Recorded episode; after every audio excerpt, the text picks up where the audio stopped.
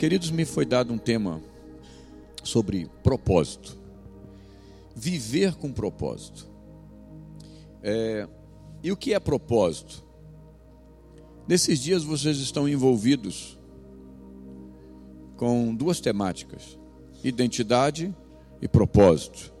E aí eu quero ler um texto, porque senão eu embalo falar e, e daqui a pouquinho eu, eu nem leio o texto. Ontem eu fiz isso, comecei a falar e quando terminou a mensagem eu vi que eu não tinha lido um texto, aí só dizer, disse para os irmãos, está embasado, não está o texto assim, assim, tá? Usei um pretexto. Efésios capítulo 3, versículo 14, diz assim: Por esta causa me ponho de joelhos diante do Pai. Aí continua no verso 15 em diante. De quem toma o nome toda a família, tanto no céu como sobre a terra, para que, segundo a riqueza da sua glória, vos conceda que sejais fortalecidos com poder, mediante o seu espírito no homem interior. E assim habite Cristo no vosso coração pela fé, estando vós arraigados e alicerçados em amor, a fim de poderes compreender com todos os santos, com todos os santos, não é sozinho, não é um entendimento à parte, com todos os santos, qual é a largura e o comprimento e a altura e a profundidade, e conhecer o amor de Cristo que excede a todo entendimento, para que sejais tomado de toda a plenitude de Deus. Ora, a aquele que é poderoso para fazer infinitamente mais do que tudo quanto pedimos ou pensamos, conforme o seu poder que opera em nós, a ele seja glória na igreja e em Cristo Jesus por todas as gerações, para todo sempre. Amém. Michel, até que hora eu posso ir? Deixa eu botar um cronômetro aqui para eu não não exceder. Até 10h50 por aqui? Deixa eu colocar aqui então um cronômetro numa contagem. Isso. Eu vou bem rápido disparar algumas coisas aqui, porque tem conteúdo aqui para mais de metro e não vim aqui para trazer uma, uma definição sobre propósito. Eu acho que é só para a gente ter um conceito e trazer algo mais prático. Identidade e propósito, elas estão interligadas, porque uma fala do ser e outra fala do fazer. Identidade é o seu homem interior. Propósito é o que você faz. E isso nos remota, nos remete à santificação e consagração que os crentes fazem, uma confusão desgraçada com isso. Tem gente que faz jejum e diz que está se consagrando. Não, o jejum não é consagração, o jejum é santificação. Por quê? Porque santificação tem a ver com a sua identidade. É você retirar da sua vida as impurezas, os obstáculos, as limitações, aquilo que te impede de ser como Jesus. A identidade tem a ver com refletir a glória de Deus na sua vida. E que glória é essa? A glória é o amor. No Novo Testamento, todo lugar que você encontrar glória pode substituir pela palavra amor, que é igualzinho. É a mesma coisa. E vimos a glória, a sua glória, como a glória do unigênito do Pai. Ou seja, e vimos o seu amor como o amor de Deus. Então, a santidade tem a ver com não com regras religiosas, que para nada serve senão para colocar obstáculos e impedir que as pessoas se unam a nós. A maioria das igrejas tem centenas, milhares de pessoas fora do seu arraial. Não é porque essas pessoas não querem Jesus, é porque elas não aguentam a charopada dos crentes.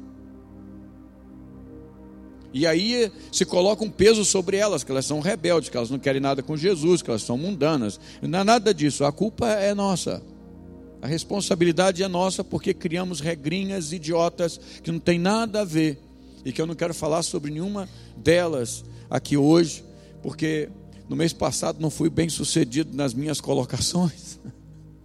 Eu quero evitar qualquer conflito e já vou adiantar. O Michel não sabe os pastores aqui não sabem sobre o que eu vou falar, é a minha verdade, Mas os profetas dessa casa são eles, eles têm liberdade de amanhã reunir vocês e dizer assim: olha, sobre aquilo que ele falou aqui, eu penso diferente, tem nada a ver com a gente aqui, deixa isso fora. É mais mesmo para proteger o meu lombo. E eu não passei para eles o esboço nem conteúdo do que eu vou dizer aqui. Então me sinto bem na liberdade de fazê-lo, depois ele faz o que quiser com isso. E não significa que eu vou dizer aqui seja um oráculo, tá bom? Mas prometo a vocês, ainda bem que eu tenho pouco tempo, então não vou me apegar nessas quistiúnculazinhas direta para falar, porque senão eu vou gerar crise e eu não quero gerar isso agora, tá bom? Eu sou polêmico. Oh meu Deus, me ajuda. Isso é polêmica, só fecha a porta para mim, não tem problema. É, antes eu me preocupava muito em ser admirado. Eu não quero mais jogar esse jogo da admiração, porque admiração é pelo que você faz. Eu quero jogar o jogo do amor. O jogo do amor é por quem você é. Eu quero amar as pessoas, eu quero ter a coragem de dizer a verdade com muito amor na cara delas, mesmo que elas percam admiração por mim. Porque duas coisas eu creio que irão triunfar na vida. A verdade e o amor sempre triunfam. Mais cedo ou mais tarde, esses dois sempre vencem. A verdade que eu digo hoje pode deixar você ofendido comigo, mas amanhã, a hora que você amadurecer e que te cair a, a revelação, você vai dizer: não é que ele estava certo?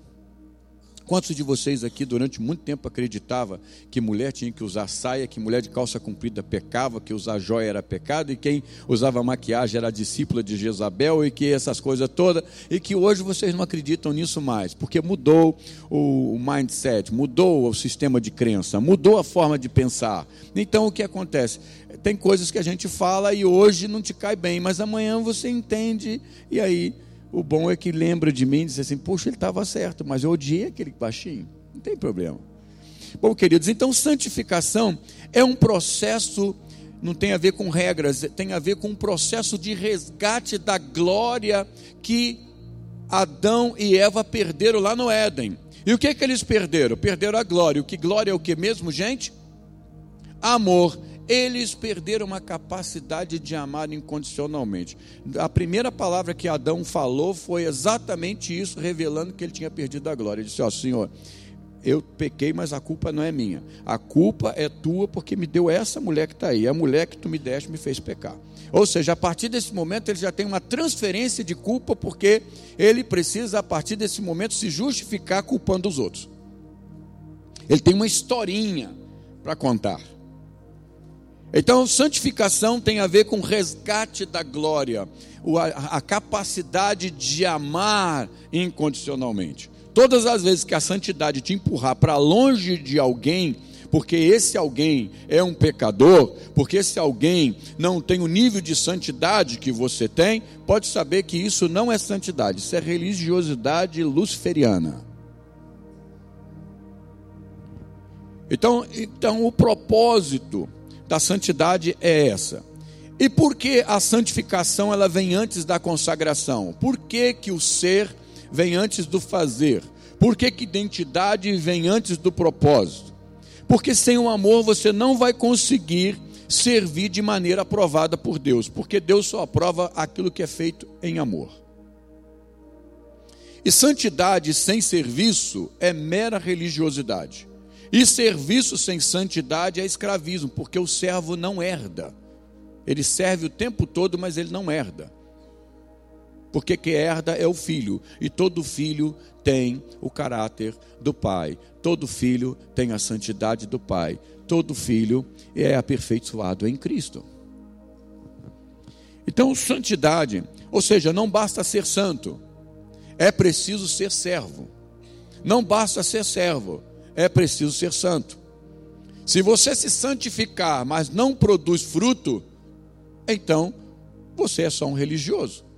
Mas se você decidir servir sem santificar, você é um escravo, porque você vai servir e naquele dia você não vai receber nada. Então, definir um pouquinho aqui né, o que, que é santidade, o que, que é santificação e o que, que é consagração. Tá? Eu me santifico para fazer a obra. A santidade tem esse valor. Então, logo a minha identidade ela deve ser santificada para que o meu servir possa ser consagrado. Então, antes do ser, vem o estar, que essa é uma parte que eu não quero entrar agora, porque ninguém se santifica sem antes estar. E essa foi a base primária de Jesus. Ele chamou os seus discípulos para que estivessem com ele. O nosso chamado a priori não é para fazer e nem para ser. O nosso chamado a priori é para estar com ele. Essa é a chamada básica. E, e aqui, é, isso ocupou a plataforma ministerial de Jesus. Por quê? Porque sem o estar não haverá consistência do ser, e isso eu garanto. Então não basta, basta estar, é preciso discernir e entender o estar. E aqui está feito um desafio. E o meu desafio é isso: é assim como vocês estão realizando essa, esse, essa conferência, esse tempo de aprofundar no ser e no fazer, que vocês dê continuidade a isso, que a gente possa realizar aqui um seminário, um, um, um simpósio ou algo que nos leve a entender o estar, a profundidade do estar. E aí tem um intermediário entre o, o ser e o fazer que é o poder. Porque se você não receber poder, você não vai realizar. Você vai ser, mas não vai conseguir realizar. Então esse, você nós estamos tratando de duas bases hoje, mas existe ainda mais dois estágios a serem tratados, que é o estar e o ter. O ter nos empodera. E isso é muito importante. Fazer as coisas sem o empoderamento, sem a preparação, sem a, é ter essa base, aí a gente erra muito e produz pouco. E tem um risco muito grande de ruir.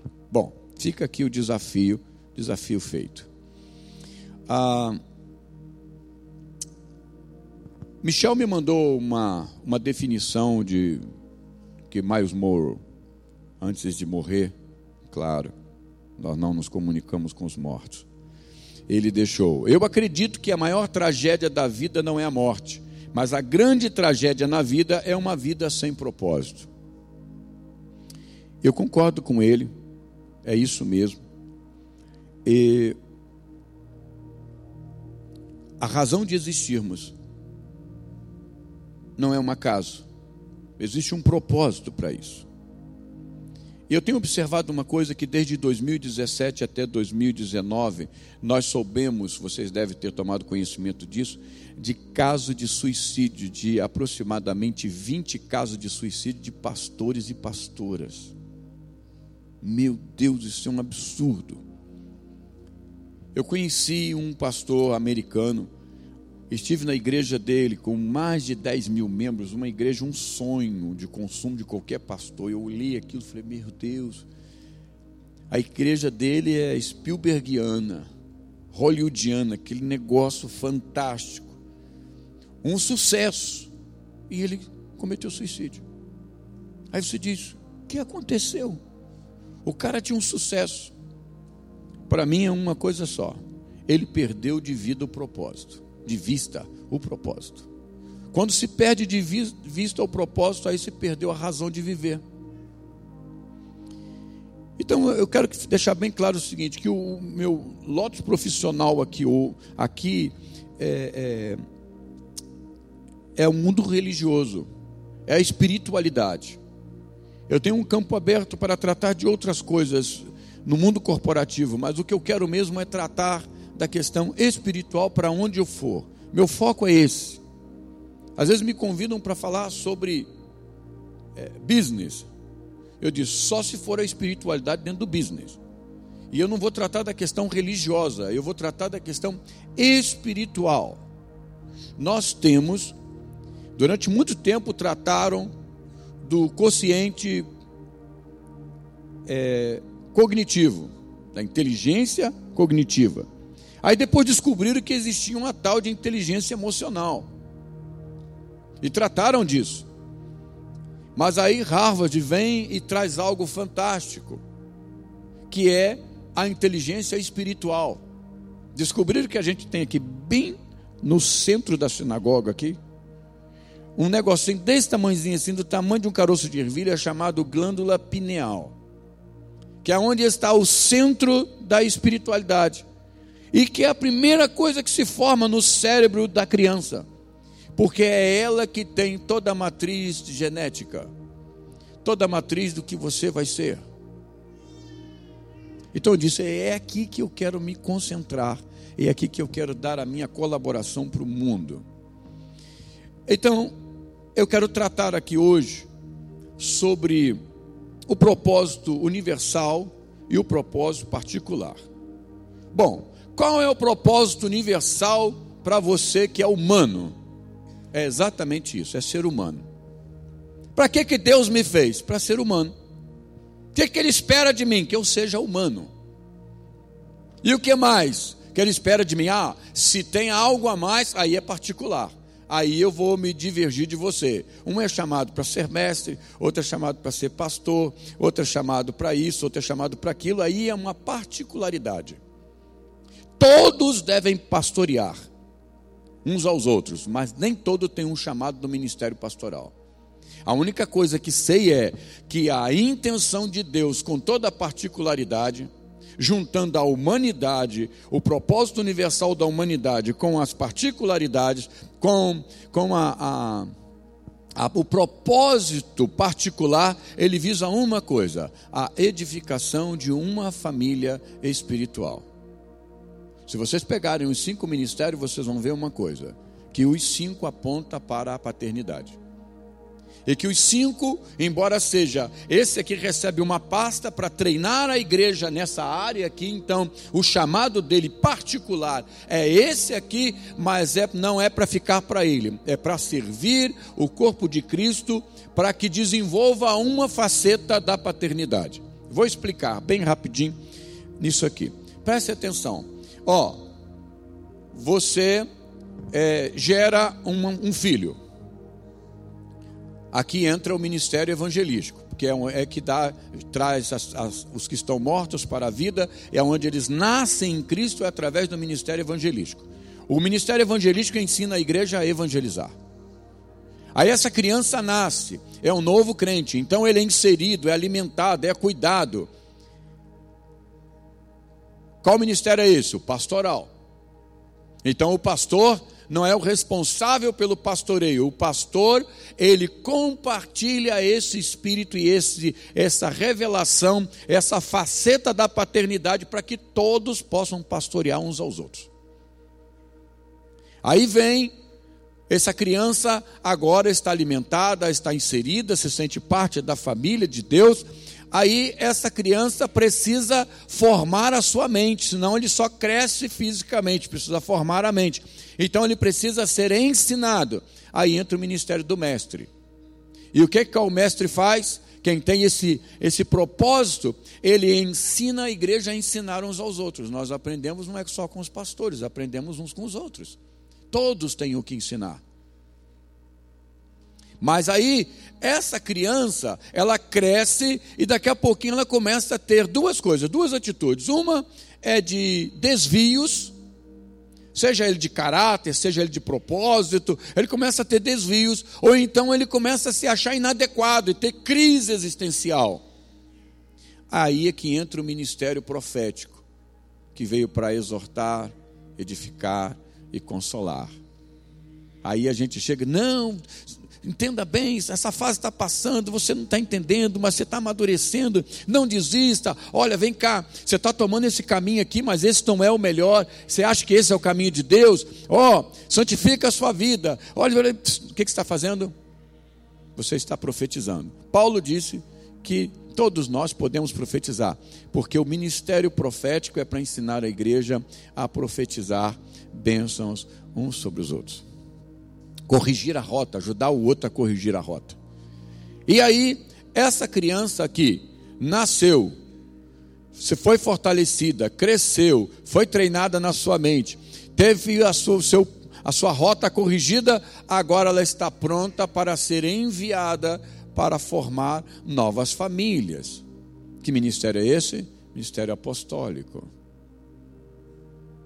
Você é treinado, o ministério apostólico treina você para que você possa para você possa ser enviado. E você envia a outros. Viram? Os cinco ministérios. Em frente, então. Então, qual é o propósito do ser humano? Vou falar do geral.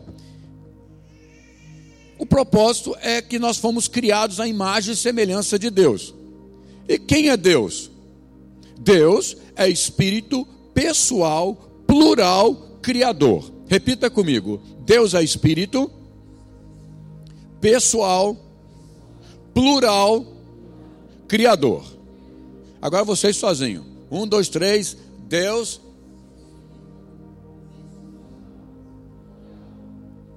Isso. Ok. Então Deus é espírito. Então não tem como nós nos aproximarmos de Deus e nos apropriarmos de Deus através dos sentidos naturais. Porque aí nós também somos seres espirituais. E como eu falei, essa glândula está aqui, é o ponto de Deus na nossa vida para essa espiritualidade. Então nós somos seres espirituais e adora a Deus em espírito. Nós lidamos com Deus e nos conectamos com Ele através desse espírito. Ele é pessoal, ele tem atributos pessoais, ele pensa, sente, ele tem autoconsciência. Nós também temos autoconsciência. Nós temos uma inteligência cognitiva que nos dá a conhecer a nós mesmos. Ele também é um ser plural. Por quê? Porque quando diz, ouve, ó Israel, o Senhor teu Deus é o único Deus, o termo usado aqui tem dois termos no hebraico que definem uma unidade. Tem Errad e Ahid. Errad é um, uma unidade única. E Ahid é uma unidade com vários. Quando alguém pega um cacho de uva, diz aqui tem um cacho de uva. Mas essa unidade aqui para em hebraico é Yahid. Ou seja, quando diz, ouve ó Israel, o Senhor teu Deus é o único Deus, ele está dizendo, o Senhor teu Deus é Yahid. Ou seja, é uma unidade com três pessoas. Aí quando diz, mas não é o mesmo, não, não é o mesmo. É o mesmo em propósito, mas não é o mesmo em identidade. Cada um tem a sua. Um é o Pai, o outro é o Filho e o outro é o Espírito Santo. Quando Jesus entra na água para se batizar, isso fica muito claro. Ele está na água, o Espírito Santo está no ar e uma voz se ouve acima dizendo: Esse é meu filho. Senão a gente faz uma confusão do diabo na cabeça e diz, afinal de contas, é Deus, é Jesus é o Espírito Santo? Pode ser um dos, um dos três. Ah, mas não é o mesmo? Não, não é o mesmo. Mas não é único, é único em três pessoas. Entendido assim? Desmistificou alguma coisa? Então tá bom. Vamos lá. Então nós também somos um ser que é formado com três partículas, nós somos um ser tricótomo, temos corpo, alma e espírito, mas não é isso que define aqui agora. O que define é que nós somos um, uma unidade de muitos humanos. Ninguém vive isolado. Você pode não perceber, mas nós estamos todos, todos, sem exceção, conectados. E às vezes estamos tão conectados que temos uns lampejos assim. Você pensa na pessoa e daqui a pouquinho ela te liga e diz: Oh, eu estava pensando em você agora há pouco. Você chega em algum lugar, vai falar algum, está tá pensando alguma coisa antes de chegar lá. Aí quando chega lá, a pessoa fala no assunto, fala interessante, eu estava pensando nisso agora há pouco. Sabe por quê? Nós estamos conectados. É o Michel que diz e, sobre velório, cerimônia fúnebre. Por quê? Já estava conectado com alguém que estava lá, entrando nesse caminho, no túnel da morte, para a vida, mas ia passar por esse portal. E por que, que ele pensou nisso? Conexões. Já viram os gêmeos então? Que eles estão longe geograficamente e eles começam a sentir coisas semelhantes um do outro? Conectividade. Mas não vou falar sobre isso agora não. Não dá. Deus é criador. Nós também somos criativos e dotados de criatividade. Deus compartilhou conosco essa capacidade de criar. E o mandamento de Deus foi esse: que a gente cuidasse da terra e reproduzisse. A reprodução é o que? Uma criação. Deus nos deu essa capacidade de criatividade. E isso nos reporta então a quatro propósitos Eu disse que Deus é espírito, é o que mais? Pessoal, plural, criador. Então, o primeiro, Deus é espírito. Então, aqui vem o primeiro propósito para a nossa vida: é transcender. Então, no tribunal da nossa consciência, nós podemos responder: onde está Deus? E nós não queremos só comida. Alguém cantou. Não queremos só comida, nós queremos o quê? Diversão e arte. Um dos nossos poetas cantou isso. Os titãs. Nossos irmãos titãs. Hã? Não pode falar essas coisas aqui, né? E, o nosso desejo vai além da barriga. Nós não queremos só comida. A gente quer conexão. A gente quer ir além daquilo que é a trivialidade da vida. Nós queremos e ansiamos pela eternidade, porque a eternidade Deus colocou-a no nosso coração. O que nos conforta é saber que o irmão partiu, mas que ele não acabou. E que nós demos a Deus para ele? Não, nós demos um até breve. Ele não virá a nós, mas nós viremos a ele. Então, nós temos a essa transcendentalidade em nosso interior. E isso é um propósito. Você desenvolver a sua espiritualidade. Você é um ser espiritual. E a nossa busca é por isso, é pela eternidade. Ansiamos por isso. Nós temos fé, temos amor. Se alguém não sabe, amor não tem nada a ver com sentimento. Amor tem que a ver com propósito, com sentido da vida. É o que nos dá sentido. O propósito da vida é amar. E isso está ligado ao espírito, porque o amor não é coisa da alma. Amor é fruto do espírito, no nosso espírito. Eu não posso decidir gostar de ninguém, mas eu posso decidir amar. Eu não gosto de quem me faz mal, mas eu os amo. Porque o amor está ligado a uma decisão, embora eu esteja com vontade de matar quem me faz isso. Mas o meu sentimento pode ser controlado porque existe um propósito para a minha vida que é amar. Então, segundo o propósito é crescer.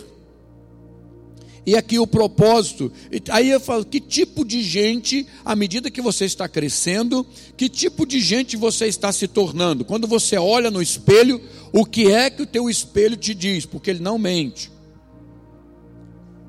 Nós, seres humanos, durante muito tempo nos fora dito que nós éramos determinados pela nossa genética. Hoje a gente sabe que não é, porque você não precisa ser determinado pela genética. Isso não é um fatalismo na sua vida. Você pode criar quem você é. Você se reinventa a cada dia. Você faz isso pela sua decisão. Meu pai foi isso, mas eu não serei. Eu era, porque eu não entendia por que, que eu era assim. Por causa da minha genética. Eu tive essa herança na minha vida, mas eu decidi não ser mais assim. E você muda todo o seu quadro. Então, aqui é o segundo, é o crescer. E aí você não precisa ter mimimi, você não precisa contar historinha, você não precisa viver debaixo de uma vitimização. Né? E aqui a gente entende o seguinte: que nós somos indesculpáveis culpáveis. Porque você é quem você decide ser. Nós nos fazemos. Nascemos como pessoas, mas o nosso desafio é ser gente, é ser humano. E aí vamos para o terceiro propósito, que é conviver. Qual é o primeiro mesmo? Transcender. E o segundo qual foi? Crescer. E o terceiro, conviver, porque Deus é plural e ele convive. O Pai, o Filho e o Espírito Santo convivem. Um dia um jovem chegou para mim e disse assim: Pastor, eu acho que eu descobri a confusão que existe no universo. Eu sou Tiagão, lembra dele, da, da Tiana? Eu disse: É mesmo? Rapaz, se você descobriu isso, você descobriu eureka, você descobriu o problema da humanidade. Ele diz assim: Deus, Jesus e o Espírito Santo, eles tiveram uma briga e vem de lá. Então, eles não comunicaram a briga deles, que fica feio, mas eles estão separados. E eu disse: e eu quero te fazer uma outra pergunta. Se você já sabe isso, a outra pergunta eu tenho certeza que você sabe também. Aonde foi que você encontrou essa desgraçada dessa maconha estragada para você fumar? Me fala onde foi que você encontrou essa miséria dessa maconha estragada. Porque essa, essa, maconha que você fumou está estragada. Né? Imaginar uma loucura dela, eu falei, cara, onde que ele foi pensar? Então, é conviver. Eles convivem em harmonia. E nós decidimos se vamos amar ou odiar. E a pergunta que vamos responder no último dia não é o quanto juntamos de grana, não é o quantos livros escrevemos, não é o quantas vezes nós nos reunimos aqui. O que será perguntado naquele dia é: onde estão as pessoas que nós amamos e que nos amaram? Quem que você amou na vida? Você amou, você foi capaz de amar? Esse é um propósito, amar. A religião é uma desgraça para nos ajudar a não amar, porque a gente ama uns e odeia outros. Porque se você disser para mim que você é ateu, eu te odeio. Não, ateu, ateísmo fala dele. Odiar fala de você. Por que, que Deus faz chover sobre os bons e os maus? E a gente fica assim, mas como é que fulano tem essa vida torta e prospera desse jeito? Porque Deus é bom, meu filho. Você entendeu? Não é mérito, é Deus que é bom. Não, vou plantar lavoura aqui. Você viu? Choveu na minha, mas não choveu na vida desse ímpio aqui. Não choveu na lavoura dele. E se ele preparou a terra e adubou mais do que a sua, ele vai dar e você não vai colher. Aí depois você vai dizer, mas eu era dizimista. E quem falou que o dízimo vai te garantir alguma coisa? Dízimo não é para você ter, dízimo é porque ele já te deu. Dízimo é parte do seu culto de gratidão e não uma permuta e uma negociata com Deus, um toma lá da cá. Mas eu oro, eu jejuo. E quem disse que Deus está preocupado com o seu jejum para trocar a bênção com Ele? Ó, oh, Deus te dá um jejumzinho, só me dá essa bencinho. A razão de eu jejuar é o amor próprio. Porque a melhor maneira de você se amar é não fazer as concessões que a sua carne quer põe limite no estômago que você vai poder dominar qualquer coisa mais da sua vida. E o jejum não é para mudar Deus, e nem para enquadrar Deus, e nem para Deus fazer a minha vontade. É para eu me sensibilizar e descobrir qual é a vontade dele, para eu me enquadrar no propósito dele. Acho que eu já posso parar por aqui, né? Então, construir é outro. Nós somos seres criativos e aí, em que dimensão o mundo se tornou melhor depois que eu passei a existir? E isso é que a gente precisa ver. Em que, que eu alterei o mundo, para melhor ou para pior? Eu tornei esse mundo melhor o dia que eu tiver naquele caixotinho lá, inerte, com corpo inerte, que eu já tiver passado para outra, e que espero ser para bem melhor, né? Depois de ter saído daqui, qual é o legado que eu vou deixar? O que, que as pessoas vão comentar a meu respeito? Será que eu deixei um mundo melhor? Porque constantemente nós queremos um mundo melhor para os nossos filhos. Mas alguém disse: melhor do que pensar no mundo melhor para os vossos filhos é pensar em filhos melhores para o mundo. É o legado. Eu fiz o meu melhor. Eu amei. Amei o tempo todo, amei incondicionalmente, amei até o fim, como diz lá a respeito de Jesus, no original é estelos. Ele os amou e amou até o fim, ou seja, amou incondicionalmente, plenamente, continuamente até o fim, sem fim. Então, todos nós aqui vivemos e passamos por essas quatro experiências: a da transcendência, do crescimento, da convivência e da construção. E para ser essa, essa, essa a nossa ser humanidade, ela depende de quê? Da nossa transcendência. Ou seja, da prática do amor a nós mesmos, ao próximo e a Deus. Amamos a nós mesmos olhando para a cruz, aonde Jesus morreu. Como é que ele nos amou? Ele nos amou a ponto de dar a vida dele por nós. E o que, que ele diz? Você deve dar a sua vida por você também. Ah, é por mim? É. Você deve estar disposto a morrer por você. Como assim? Matar o seu ego falso para que o seu eu, a sua essência divina, brote e viva. Aí depois que você fizer isso, aí você vai estar pronto para amar o próximo como Jesus nos amou. E aí, depois que você amar o próximo a quem você vê, você vai estar apto para dar, amar a Deus a quem você não vê. Se você não passar por isso, você não amar a si mesmo, você não será capaz de amar o próximo. E se você encontrar alguém que vive se sacrificando pelo próximo e não faz sacrifício por si mesmo, pode saber de uma coisa: ele não está amando o próximo, ele está com um grito de desespero dentro dele, dizendo: Por favor, veja que eu sou bonzinho, olha o quanto que eu estou fazendo para todo mundo, me ame da maneira como eu não consigo me amar. E se você não amar o próximo a quem você vê, você não vai amar a Deus a quem você não vê. Aí você vai viver mesmo a religião. E quem vive religião vive com medo de Deus. Constantemente ele quer fazer por onde merecer e tentar fazer por onde merecer com Deus, gente, isso dá um azar terrível, porque isso ofende a Deus profundamente. Ele nos dá tudo gratuitamente. E se você tenta pagar uma conta que já foi paga, você está dizendo: Eu acho que Deus é esse cara sem vergonha que aceita suborno. Ele já recebeu a conta, mas eu vou dar um jeitinho de pagar outra vez. E Deus, quando ele perceber que eu não estou entendendo que a conta já foi paga, ele vai dizer: Esse meu filho não sabe que a conta foi paga, eu vou cobrar de novo. Yes, vou levar vantagem. Deus não é esse patife. Não tente pagar nada. Qualquer coisa que tiver a tentação de tentar pagar, você está roubando a glória de Deus. Por isso que no, na, na na oração do Pai Nosso, a oração é essa: me livra do maligno. Como assim? Porque o maligno vai tentar me fazer roubar a glória. Porque teu é o reino, o poder e a glória para sempre.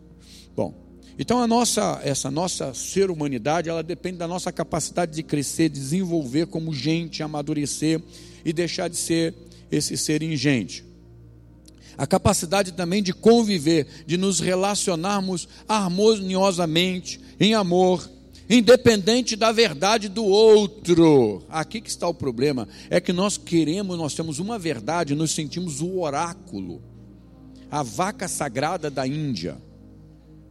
Evangélico, então, é terrível. Ele se acha a vaca sagrada, sagrada da Índia. Ele pensa que Deus vai salvar o mundo através dos evangélicos. Que quem não é evangélico está perdido. Esse é um pensamento tolo. Se Deus dependesse dos evangélicos para salvar o mundo, ele estava lascado. É por isso que as igrejas estão tendo mais gente fora do que dentro. Porque Deus olha para você e diz: não posso deixar esse indivíduo voltar para lá, senão ele morre. Então ele conserva a fé dele fora dos portais da religião. E a gente diz que é o quê? Ah, eles são desviados. Desviado não. Desviado está você da verdade, quando pensa se abestalhou, como diz o nordestino, quando você pensa isso. Não porque está desviado, não. Desviado é aquele que deixou de crer em Jesus como Senhor e Salvador. Ele deixou a sua religião e entrou para a religião da samaritana, que Jesus ensinou para ela. Ela queria saber onde adorava. É aqui, aqui ou lá, nem aqui nem lá. Não é onde, é como. É em espírito e em verdade, não importa onde você esteja. É por isso que a gente vê essa, essa espiritualidade tosca, que quando chega aqui, parece que estamos na casa de Deus. Não, querido, isso aqui pode ser uma estufa para gerar, mas isso aqui não é casa de Deus. Casa de Deus somos nós, eu e você. Senão a gente chega aqui e dá a oportunidade para orar, o irmão para orar, ele fecha os olhos Senhor, agora entrando na tua presença, a pergunta que eu tenho é: você estava na presença de quem feliz? antes de entrar na presença de Deus, antes de entrar aqui. Agora eu entendo porque que o culto fica complicado, que você estava na presença do outro, aí só entrou na presença de Deus quando entrou aqui. Sabe, essa falta de consciência, só há vida no culto, alguém disse, quando antes houver culto na vida. Por que, que aqui tem essa espiritualidade que estamos sentindo aqui?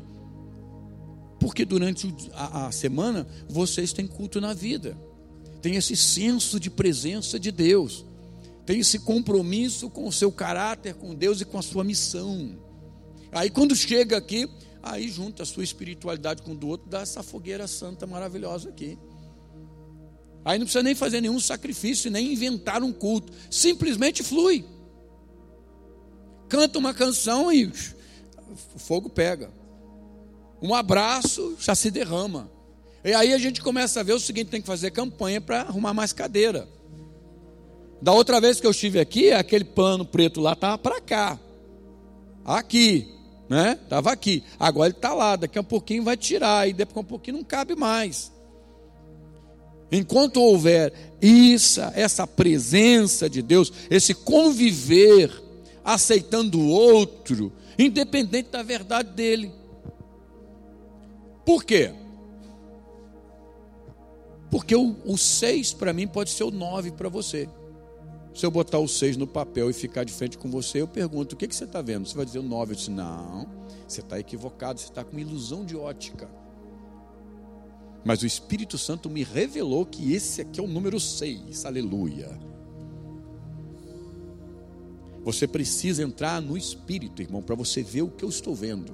Aí é fácil, é só você virar o papel e dizer, e agora? O que, que você está vendo? Ele vai dizer o seis, inimigo, você errou outra vez, agora é nove. Que é isso?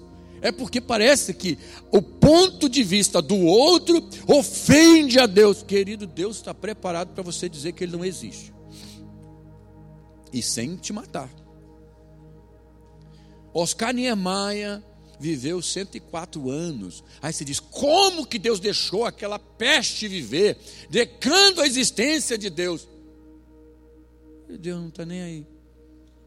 Se você acha que ele existe, ele existe. Se você disser que ele não existe, é igual o sol. Sol, você não me engana, você não existe, estrela. Você está aí querendo me iludir, mas você não existe. Você pode latir para ela, filho. Para a lua, ela não vai deixar de existir. O cão late às vezes para a lua, mas ela não cai nem deixa de existir, não vai apagar, ela existe. Então não fica preocupado em defender Deus, que Deus é grandinho, gente. Ele sabe se defender. Não precisa ficar com raiva de alguém. Ah, ser ateu? Um ateu. Não quero nem sentar para comer com um ateu. Mas você devia sentar, quem sabe, a sua luz de amor.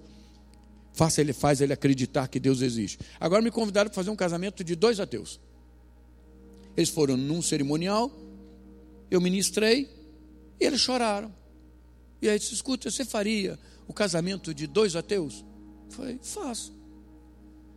A questão é que eu vou fazer no nome de Deus, tem problema? Não. Ela falou: e que conselho você daria para um ateu? Eu falei: continua sendo ateu.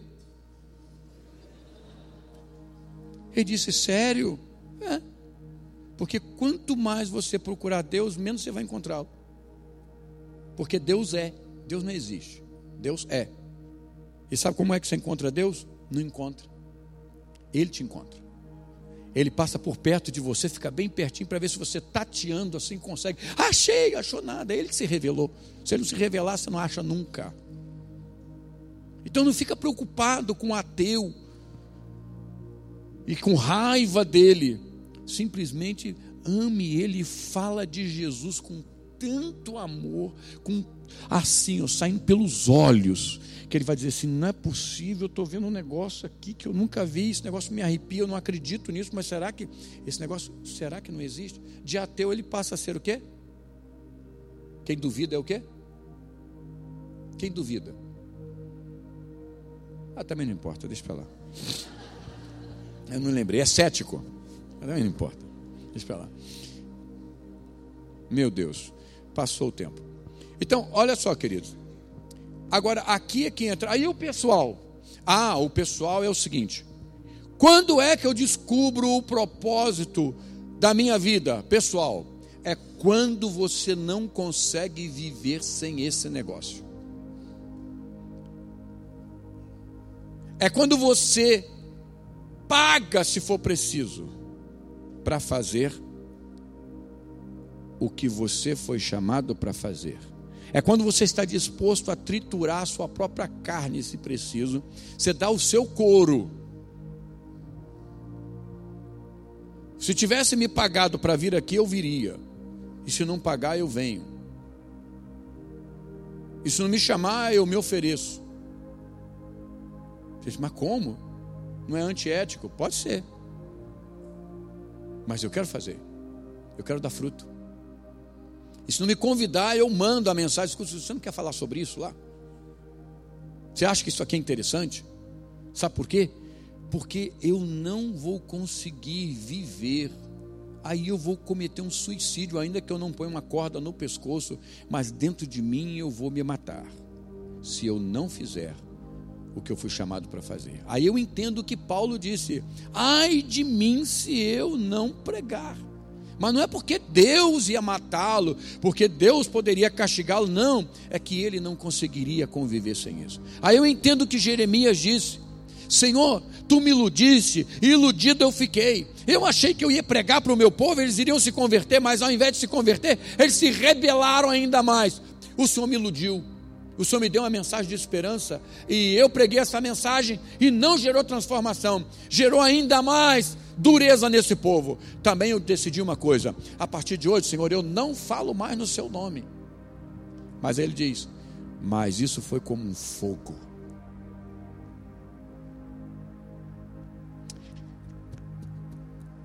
Que começou a arder aqui. Que começou a me queimar por dentro. Por tudo que me fizeram de ruim. Eu queria parar. Mas eu não vou parar porque eu não consigo reter e deter o fogo da chama do ministério, do chamado, do propósito que Deus tem para a minha vida. Isso é propósito. Se você disser assim, eu viveria sem isso, isso então não é propósito. Propósito é aquilo que se pagar você faz, se não pagar você paga para fazer. E aí o propósito pode ser diverso. Noé construiu uma, uma, arca, Moisés conduziu o povo, os profetas fizeram, José e Maria foram criar Jesus, João Batista preparou o caminho de Jesus. E aí eu pergunto: o que é que você está agarrado hoje? Você pode chamar isso de propósito? Ah, o meu propósito é a minha empresa. Não, sua empresa é seu trabalho. Você faria o que você está fazendo se não recebesse nada para fazer? O que é que você pagaria para fazer o que você está fazendo? Você faria isso? E isso tem a ver com vocês somente com os seus, com a sua família? Se tem, é muito medíocre. É preciso ter. Pode ter sim com os meus, mas porque eu estou treinando os meus para fazer algo maior do que o que eu estou fazendo, para ser a extensão do que eu estou fazendo como propósito de Deus. Aí sim. O quanto você está disposto a, a se sacrificar por isso? Você prefere morrer do que deixar de fazer isso que você está fazendo?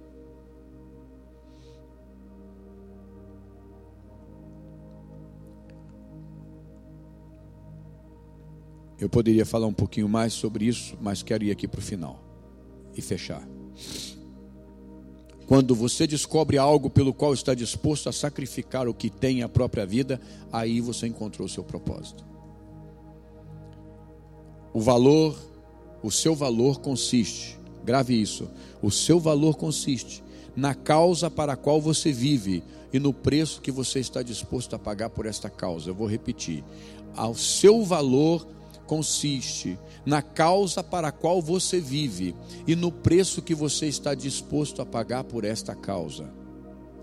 Por isso, Paulo diz: por esta causa eu me ajoelho, ou seja, eu me rendo. Por esta causa eu me entrego. Martin Luther King disse: enquanto você não descobre uma razão para morrer, ainda não descobriu razão para a qual viver. E eu digo o seguinte: se você, o Evangelho, segundo as heresias, do Eugênio. Diz assim: Se você não encontrar uma causa para a qual viver, terá descoberto um motivo para desejar morrer.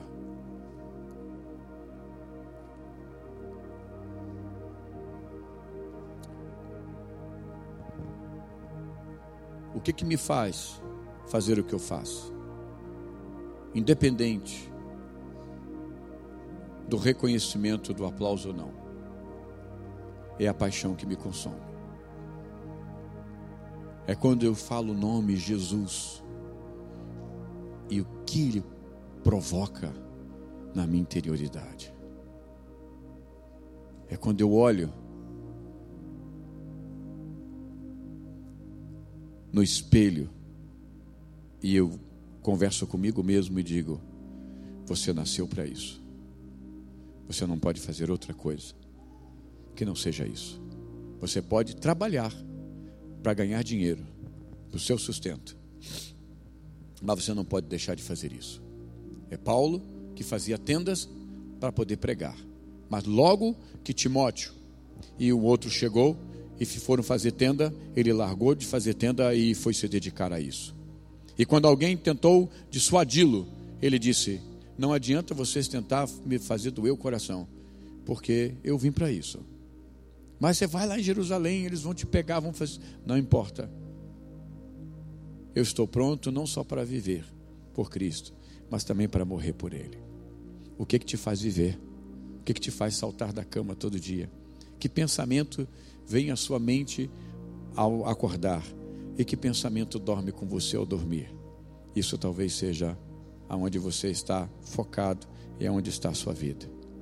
Eu quero te desafiar a nada nessa vida compensa viver, por mais sucesso, por mais recurso que te traga, viver fora do propósito divino.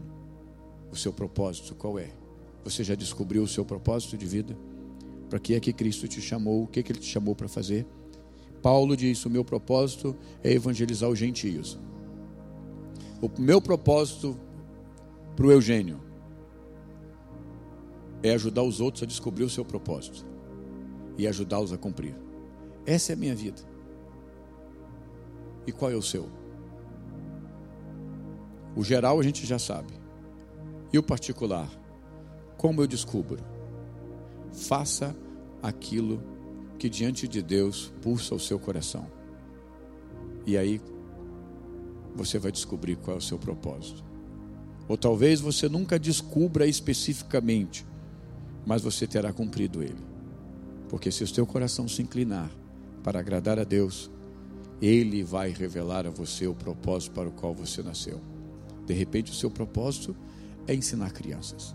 De repente, o seu propósito é cuidar dos velhos. De repente, o seu propósito é treinar seus filhos. De repente, o seu propósito é cuidar de uma pessoa. Pense nisso. Só tem uma coisa: o que você for fazer, faça com toda a paixão. E não deixe que nunca se esfrie. Cuide da sua alma para que você não a perca enquanto você vive. E lembre-se: viver não é existir, viver é cumprir o seu chamado e o propósito da sua vida. Tenha identidade de Cristo e faça a obra de Cristo.